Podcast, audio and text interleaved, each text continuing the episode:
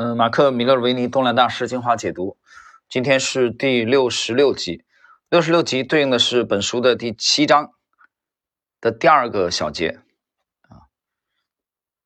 这个这一章呢，其实啊，主要是谈那个入场的条件啊，谈谈买进。那么今天这一节的主要内容是跟仓位管理也是有关系的啊，大家等会儿可以去听到。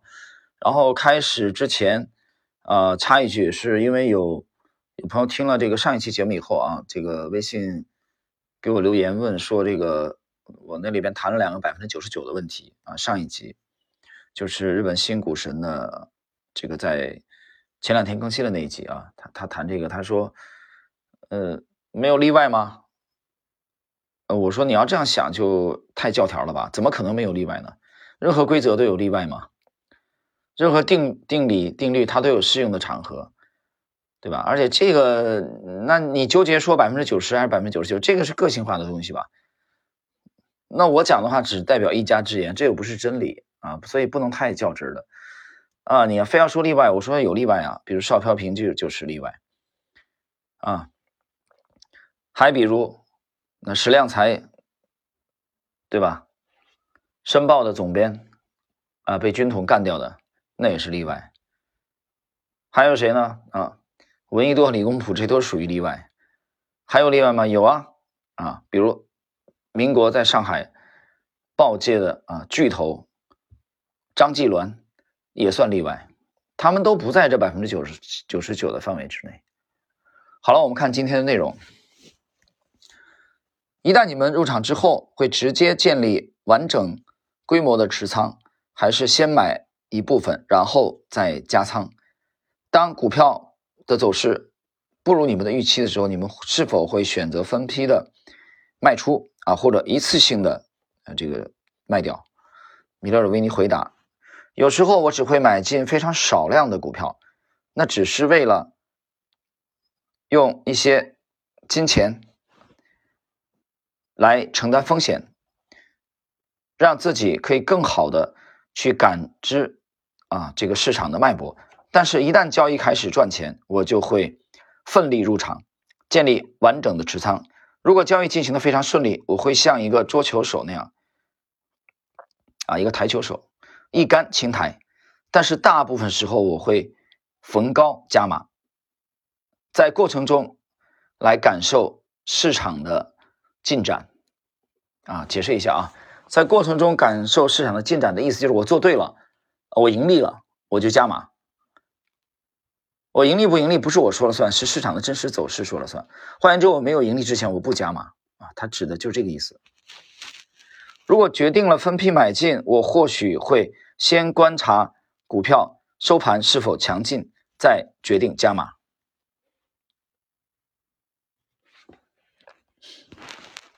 呃，第二位，David Rain，无论入场或出场，我都分批进行买进当天。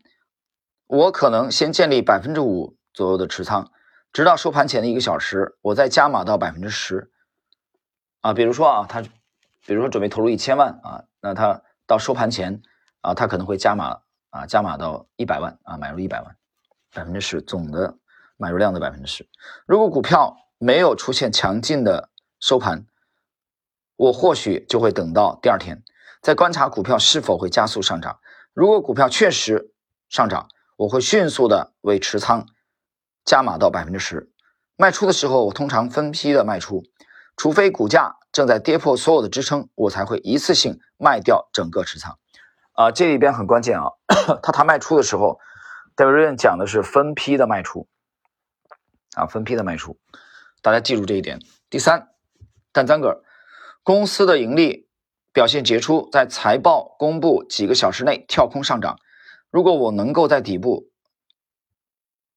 在底部以上啊，以不超过百分之五的这个价位入场啊，就是买入点上涨不超过百分之五，我就会买进股票。第二天或这个投资者啊说明会之后，我或许会再加码，甚至让持仓规模增加一倍。我期待的是股价可以站稳一周左右，然后形成多头。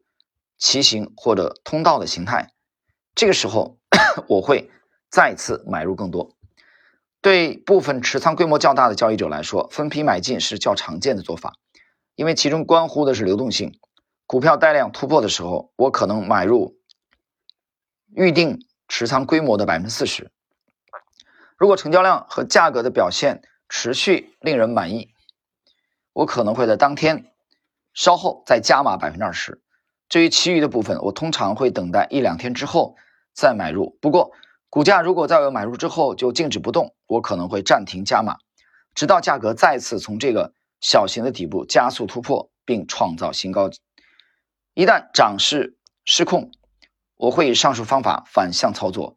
在某些情况下，比如市场急速的崩跌或者过于震荡的时候，我会直接清仓，而不是分批卖出。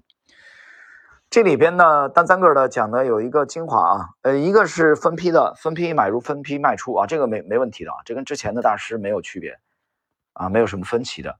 他这里强调了一点，就是一旦他觉得不对的话啊，他会等于迅速的卖出。这一点呢，跟第一位的这个米勒维尼，呃，跟这个第二位戴维润的观点是。完全一致的，他觉得正常的时候，他会他会逐渐加码，啊，他没有，但他一旦觉得不对，啊，判断错了，止损的时候，啊，决定离场的时候，他会一次性的坚定的卖出，啊，来保护自己的持仓，啊，这一点大家在实际操作的时候一定要注意，啊，我觉得这一点是非常值得借鉴的，实际上我们也是这样的。呃，关于这一点，在九大投资基金经理访谈录，就是呃节选的啊，在二十几年前啊节选的这个杰克施瓦格的第一部《金融怪杰》的啊那个小册子里边，我解读的时候也这个专辑有，大家可以搜一下啊，国际九大投资基金经理访谈录的解读。那么里边 我也提到过，呃，它里边就是买入的时候啊，用市价啊，当时戴维润的这个接受采访。买入的时候，你不要纠结那几分钱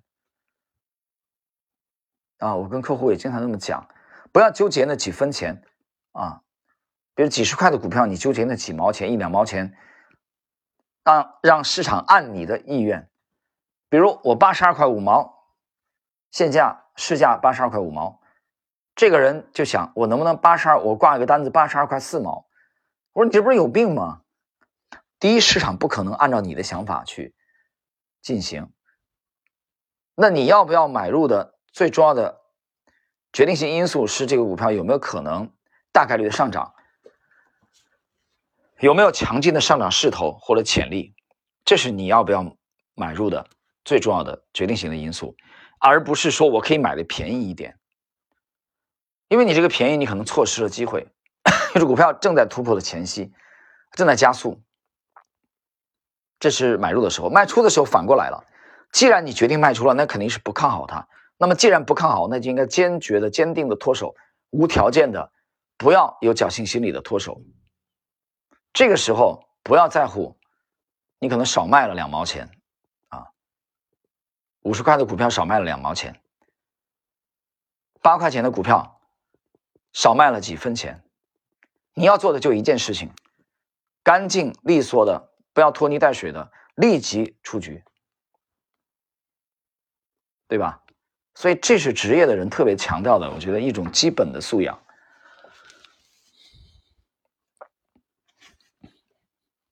好，我们继续啊。最后一位马克里奇二世，我通常会先测试一下水温，以分批的方式买入，但大部分时候取决于我的交易的状况以及当时出现的。这个图表的架构啊，如果我感觉某一只股票可以提早入场，我会先买入少量啊，比如这是侦查性的啊，然后再视情况加码。